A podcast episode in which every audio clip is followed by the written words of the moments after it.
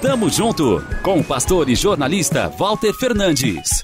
Reflexão e parceria na caminhada cristã. Tamo junto, tamo junto, tamo junto, tamo junto, tamo junto. A cidade onde eu morava quando era pequeno tinha bastante vegetação e ficava perto da Serra do Mar. Em certos dias, por volta das quatro da tarde, o céu aberto dava espaço a uma forte neblina tão densa que na minha cabeça de criança eu poderia apalpá-la. Porém, quando tentava apanhar com as mãos, ficava desiludido. Era só neblina, que se dissipava no dia seguinte. Tiago, capítulo 4, entre os versículos 13 e 17, fala desse fenômeno da natureza e o compara aos frágeis planos humanos.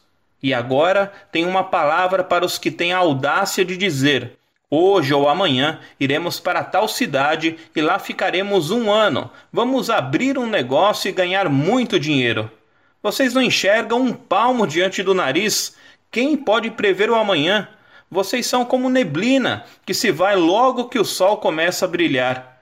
Em vez disso, caiam na realidade e aprendam a dizer: se Deus quiser, estaremos vivos e faremos isto ou aquilo. Vocês estão cheios de vocês mesmos. Toda essa arrogância é maligna. Na verdade, saber fazer o que é certo e não fazer é pecado. Não é errado planejar algo e colocar em prática. O problema é quando não levamos em conta a opinião de Deus. Somos presunçosos. Década de 1980, Serra Pelada, Pará. Pessoas de todas as partes iniciam uma corrida pelo ouro no maior garimpo a céu aberto do mundo.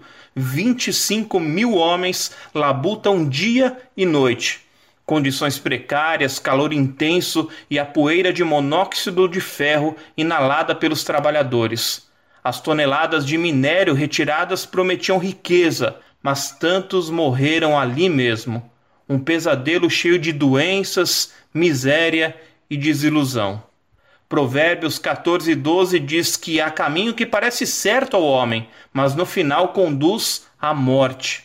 Que sejamos humildes em nossas decisões, que possamos reconhecer que não enxergamos um palmo à frente do nosso nariz e necessitamos que o Eterno conduza toda a nossa vida. Nos encontramos na próxima semana, se Deus quiser.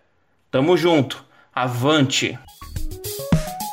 Tamo junto com o pastor e jornalista Walter Fernandes. Reflexão e parceria na caminhada cristã. Confira mais em transmundial.org.br e compartilhe.